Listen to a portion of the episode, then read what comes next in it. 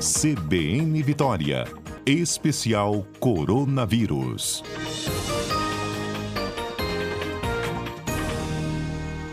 Vamos tratar desse assunto polêmico. Hoje, vocês já sabem que em vários municípios do Espírito Santo não há mais obrigatoriedade do uso de máscaras em locais abertos, né?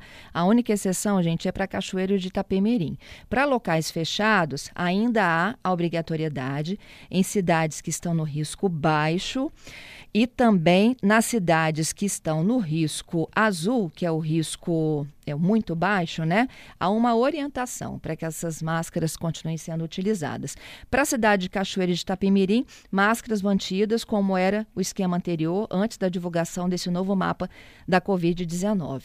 E aí a gente fica nesse dilema: chegamos mesmo ao fim da pandemia? Já dá para tirar máscara? Quem não usava Uh, muda um pouco né, de perfil. Quem não usava, a gente pouco acha que vai voltar a usar. Mas e quem usa? E quem usa e que tem que continuar utilizando por muito tempo? Vamos então para conversa ao vivo. A nossa comentarista é Theo Maciel. Maciel. Hoje a gente tem um convidado especial também no nosso especial coronavírus, que é o médico infectologista Lauro Ferreira Pinto. Etel, bom dia. Lauro, seja bem-vindo. Bom dia, Fernanda. Bom dia, Lauro. Bom dia a todos os nossos ouvintes. Bom dia, Fernanda. Bom dia, Théo. Olha, nós colocamos uma enquete nas nossas redes sociais e sobre o uso ou não de máscaras, né? A gente começou com muita gente dizendo que ia permanecer fazendo uso.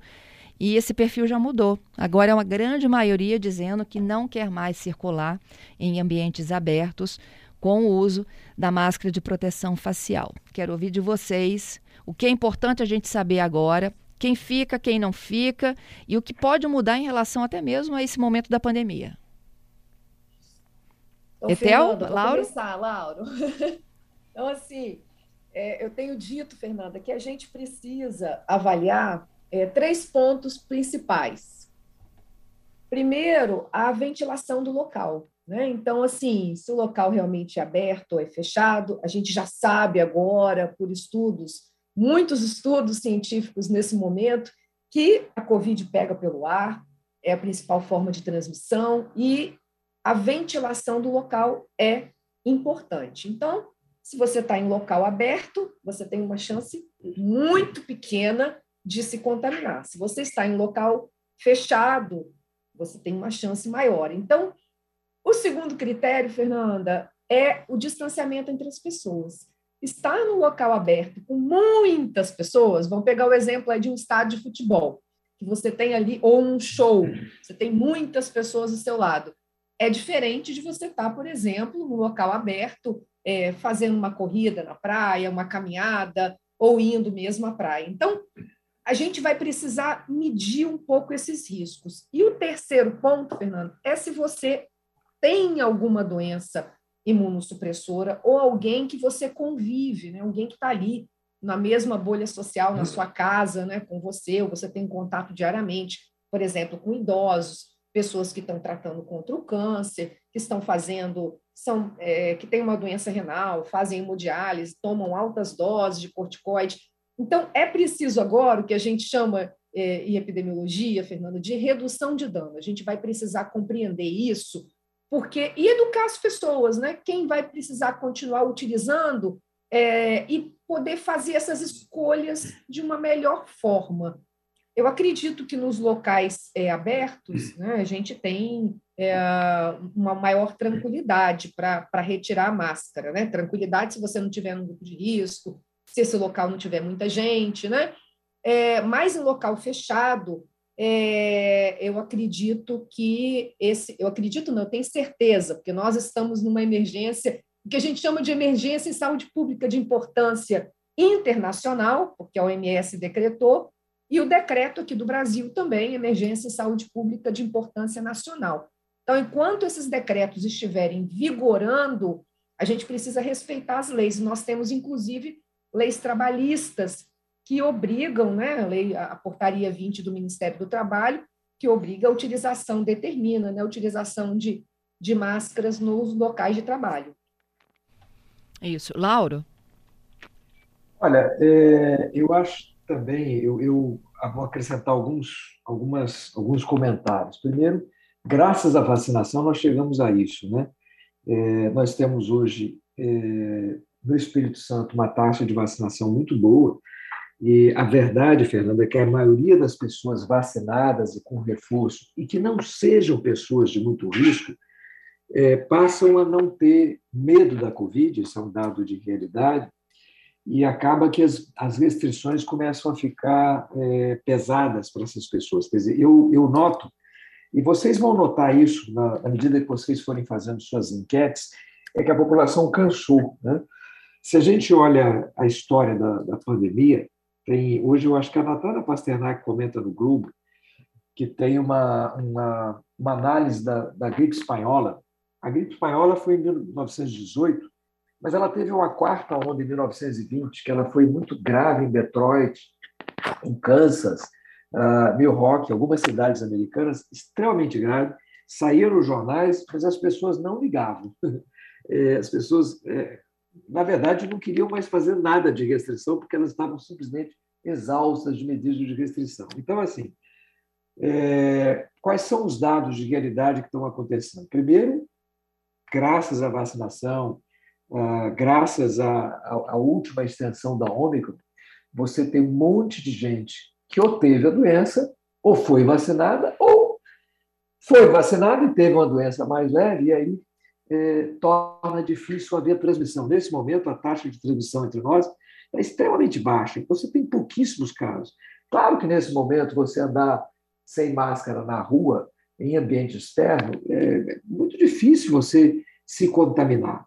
Agora, veja, até o há de concordar, a gente entra também daqui a pouco na fase de transmissão de gripe e outras viroses respiratórias. Né?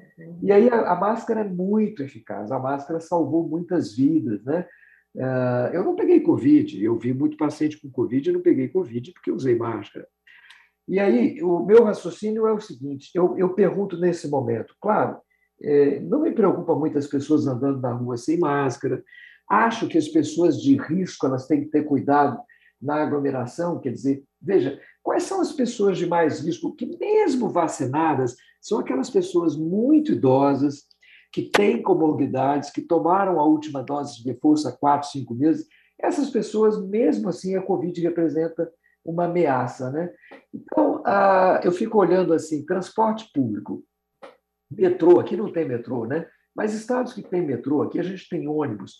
Ah, imagina uma pessoa que vai entrar num, ônibus lotado, lotado, lotado, alguém respirando a milímetros de você, tossindo, espirrando, e daqui a pouco você vai estar em contato com uma pessoa imunodeprimida, uma pessoa é, muito idosa, né? Você pode levar o vírus da gripe ou qualquer outra coisa para ela. Então, ah, eu acho que a máscara ela é uma, um lembrete de que tem pessoas vulneráveis ainda. Eu, particularmente, não tenho vontade de entrar em transporte público lotado sem uma máscara. E é uma coisa que vai, vai ficar incorporada à minha prática. Né?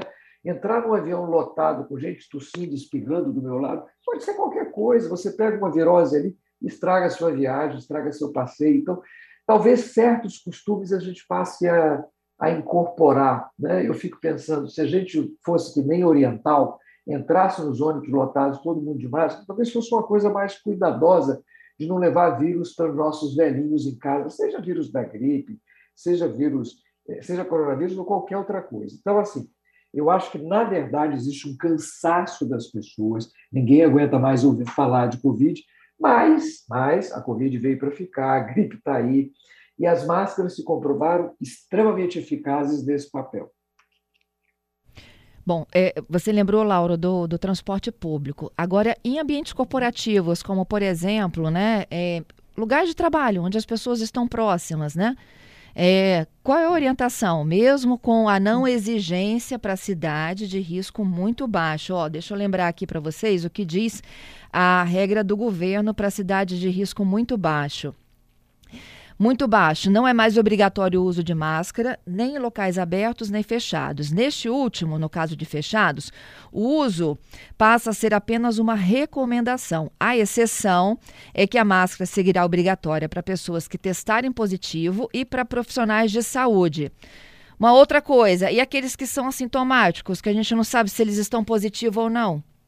Olha, é, eu acho que tudo é uma questão de bom senso. Nem sempre é fácil ter bom senso, mas essa discussão das máscaras, ela vem por uma. Eu, eu entendo assim, não sei como é que a Etel entende, mas ela vem mais por uma questão política do que sanitária, mais por um uhum. cansaço das pessoas, mais por uma pressão de desespero, de, de abandono de restrições e de volta à vida normal. Eu volto a dizer, no momento que você tem uma taxa de transmissão baixíssima e pessoas vacinadas, mesmo no escritório, mesmo no escritório, pessoas jovens, sem comorbidades, elas não têm risco nesse momento da epidemia. Claro, se tem alguma pessoa doente, essa pessoa não deve nem trabalhar, né? E, eventualmente, se for alguma coisa essencial que ela vá, ela tem que estar com máscara o mais rigorosa possível.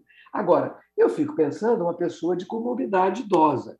Então, essa pessoa de comorbidade idosa, eventualmente, ela vai ter que ter cuidado do ambiente de trabalho amanhã, se tiver alguém com transmissão é, de Covid, de gripe, de qualquer outra coisa. Então, eu me preocupo nesse momento com as pessoas que não tomaram a vacina e com as pessoas que não tomaram o reforço. Porque, na medida que a vida volta ao normal, essas pessoas voltam a ficar expostas em algum momento.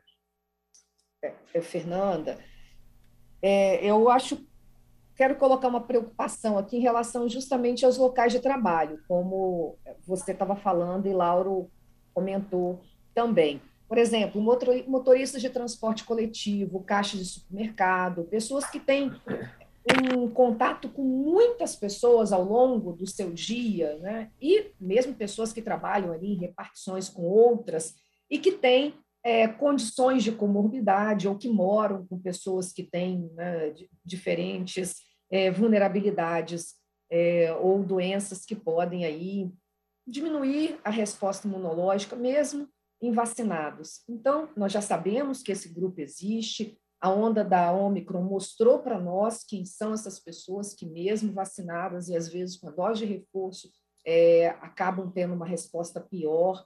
É, eu tenho uma, uma segunda preocupação importante em relação a isso.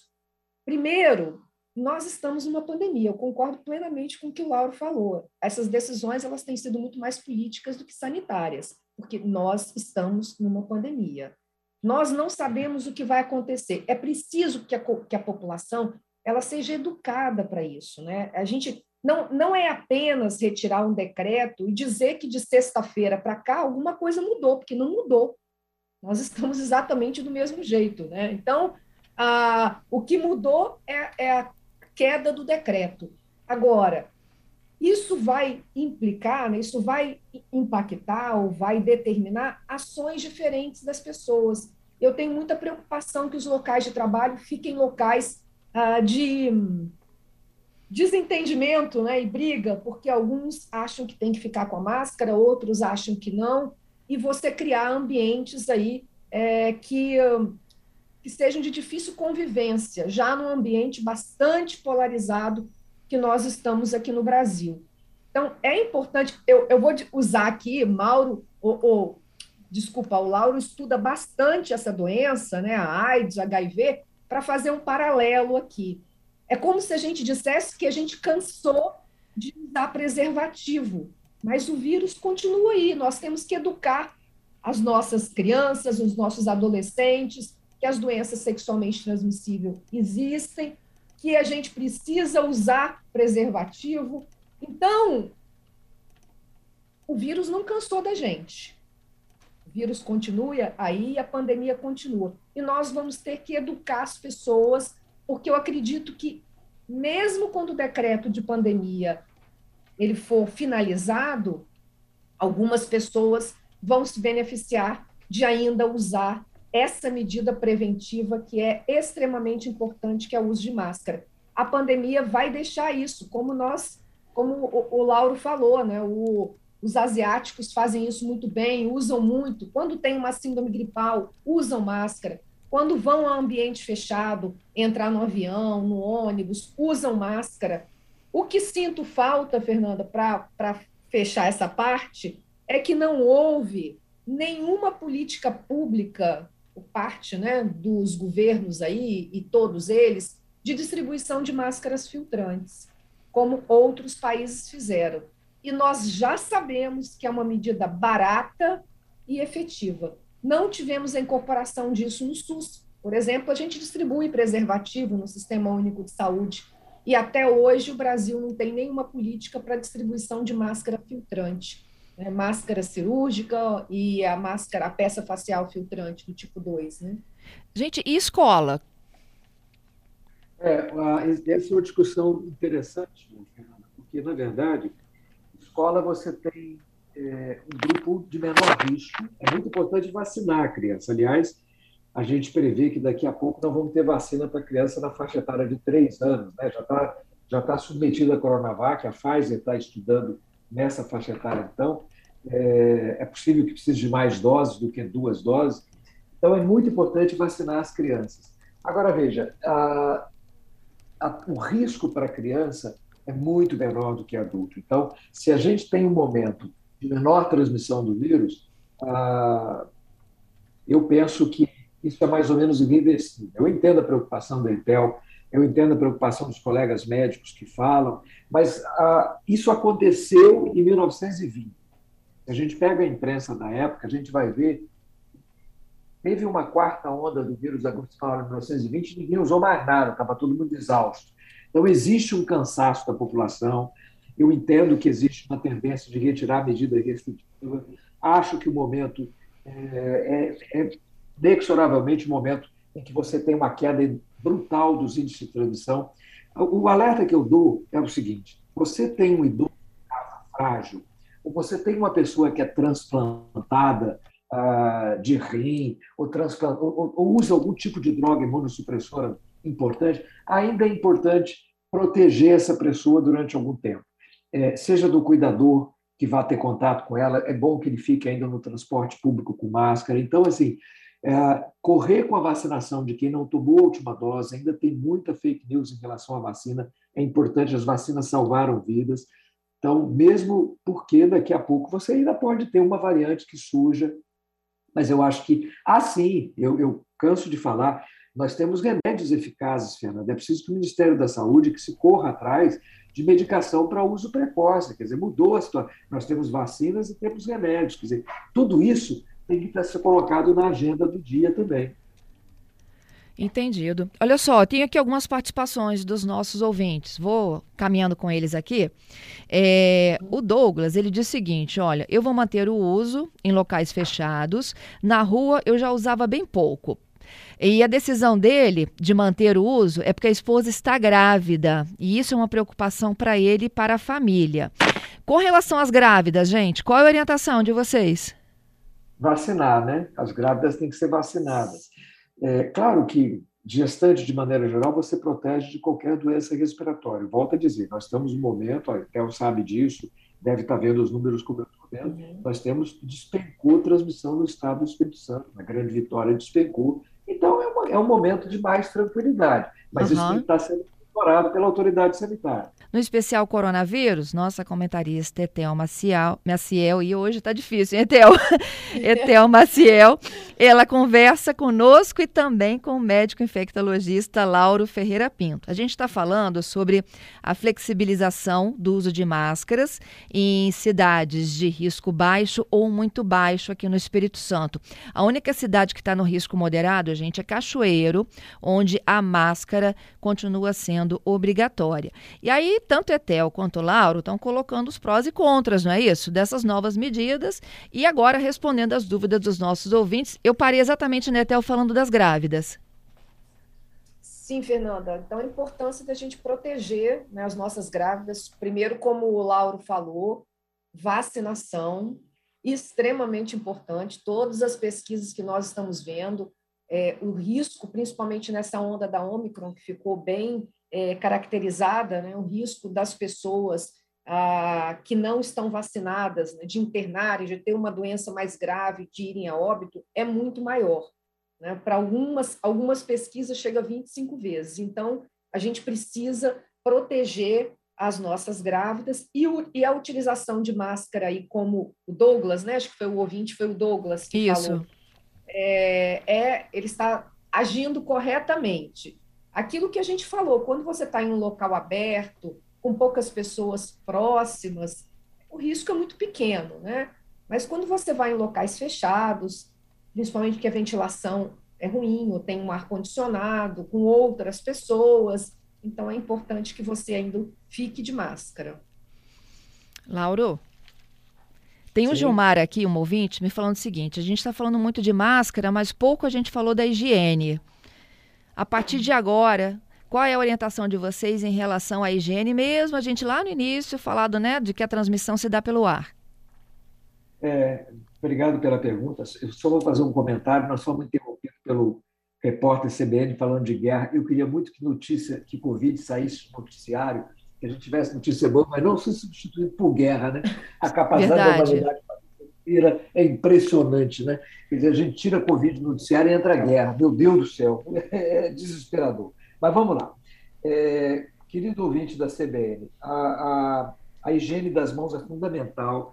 Eu, eu, tenho a impressão que o álcool gel, ou mesmo água e sabão, tem vindo para ficar. A gente sabia na época das pandemias de gripe, se a gente lava a mão, a gente tem muito mais proteção contra a gripe uh, do que se a gente não lava a mão. Mas veja, para a Covid, isso tem um pouquinho menos importância do que para a gripe e para outras doenças de maneira geral. Então, higienizar bem as mãos vai proteger a gente. Daqui a pouco tem H3N2, H1N1 chegando, protege contra a Covid também. Mas a principal proteção de Covid é não estar muito próximo de pessoas que serão Covid e que estão doentes, né? ou que possam estar no dia anterior a adoecer.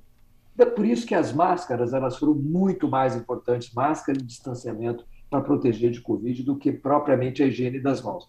A higiene das mãos é importante, mas aquela coisa de lavar tudo quanto é coisa que compra no supermercado, na mercearia, é higiênico. Torna nossas geladeiras mais limpas, nossas eh, dispensas mais organizadas, é mais caprichoso, mas em tempos de Covid tem menos importância do que máscara e vacina. Etel? Sim, eu concordo com o Lauro, né? A gente viu ao longo do, da pandemia as publicações sendo, sendo feitas, os estudos mostrando isso. Antes a gente lavava tudo, né, Fernanda? Chegava em casa, tirava a roupa, tomava banho, aquela, aquela. A gente não conhecia o vírus, a gente, nós fomos aprendendo e remodelando as nossas medidas de prevenção é, durante o caminho, durante o percurso. Então uhum. nós já sabemos que a lavagem das mãos, a utilização do álcool em gel veio para ficar. Né? A gente vai precisar incorporar isso. É importante, né? É, para o SARS-CoV-2, para várias outras, vários outros vírus e bactérias. Mas é, para a COVID, a, a utilização de máscaras, e agora o que a gente já sabe, né? Máscaras mais filtrantes, por conta dessas variantes mais transmissíveis, é, é a medida mais importante, junto, obviamente, com a vacinação. Né? Eu estou considerando todos vacinados, e aí acrescentando né, a, a máscara como uma medida bastante importante. Mas a higienização das mãos continua. A gente não precisa de todas aquelas coisas que a gente fazia antes. Como diz o Lauro, é mais higiênico. A gente chegar às compras em casa, a gente lavar, mas ah, não necessariamente para prevenção contra a Covid. Isso. O Marcos está aqui falando que eu queria saber o que leva uma pessoa a arriscar sua própria vida, né? Só pelo fato de não querer mais usar máscaras. A Jaqueline, ela pergunta o que vai acontecer ah, não, com pessoas, por exemplo, né, ela diz que vai continuar usando máscara, independentemente de qual situação de risco a gente está. Ela diz que ela tem uma filha que tem asma crônica. É, acho importante a preservação. E tem um outro ouvinte aqui, estou tentando localizar só o nome dele, mas ele me pergunta sobre o desfile das escolas de samba em abril. Todo mundo sem máscara lá dentro, gente? Só se a gente tiver no risco muito baixo, não é isso? É, eu imagino que a, a, o mesmo grau de monitoramento que a gente vai ter vai permanecer até lá. É, eu volto a dizer, eu acho que esse avanço extraordinário da vacinação e mais a, o grande a grande espalha-brasa que foi a Ômicron deve nos dar alguns meses de, de calmaria. Né? Eu, eu entendo, espero que esses meses de calmaria permitam que o governo é, esqueça de vez a cloroquina e promova a uhum. medicação, até porque, não sei se a Etel sabe, enquanto a gente ainda tem pandemia, a gente consegue negociar remédio é, e produção de remédio, por exemplo, sob a forma de genérico, coisa que fica difícil depois que o status de pandemia acabar. Então, é, é agora a janela para o Ministério correr atrás de medicamentos, que são eficazes, medicamentos orais e que possam estar disponíveis para a população através do SUS, através do SUS. Da mesma forma que eu espero que hajam novas vacinas, vacinas adaptadas às novas variantes, como acontece com a gripe. A gente tenha armas ainda melhores para enfrentar a Covid, uma possível onda que possa surgir lá na frente, onde a gente vai estar muito mais apetrechado do que está hoje. Queria agradecer concordo a vocês. Etel? Ei, Fernanda, não só dizer que concordo com o Lauro a importância da incorporação desses medicamentos que são efetivos, né? A gente, inclusive, conversou na sexta-feira sobre isso. Acho que Lauro também deu uma entrevista na CBN falando dos medicamentos. Nós precisamos que o governo se movimente para que tenhamos acesso no Sistema Único de Saúde a esses medicamentos efetivos, né? para termos mais uma arma no combate a, a, uma arma que não é de guerra, né? uma, é uma arma no combate ao vírus. É a única arma que a gente quer. Exatamente. Etel, muito obrigada. Lauro, mais uma vez, meu muito obrigada, obrigada também pela sua gentileza. Uma... Obrigado, bom dia. Obrigada, um abraço, Lauro. Um abraço a todos os nossos ouvintes. Até semana que vem, Etel. Até.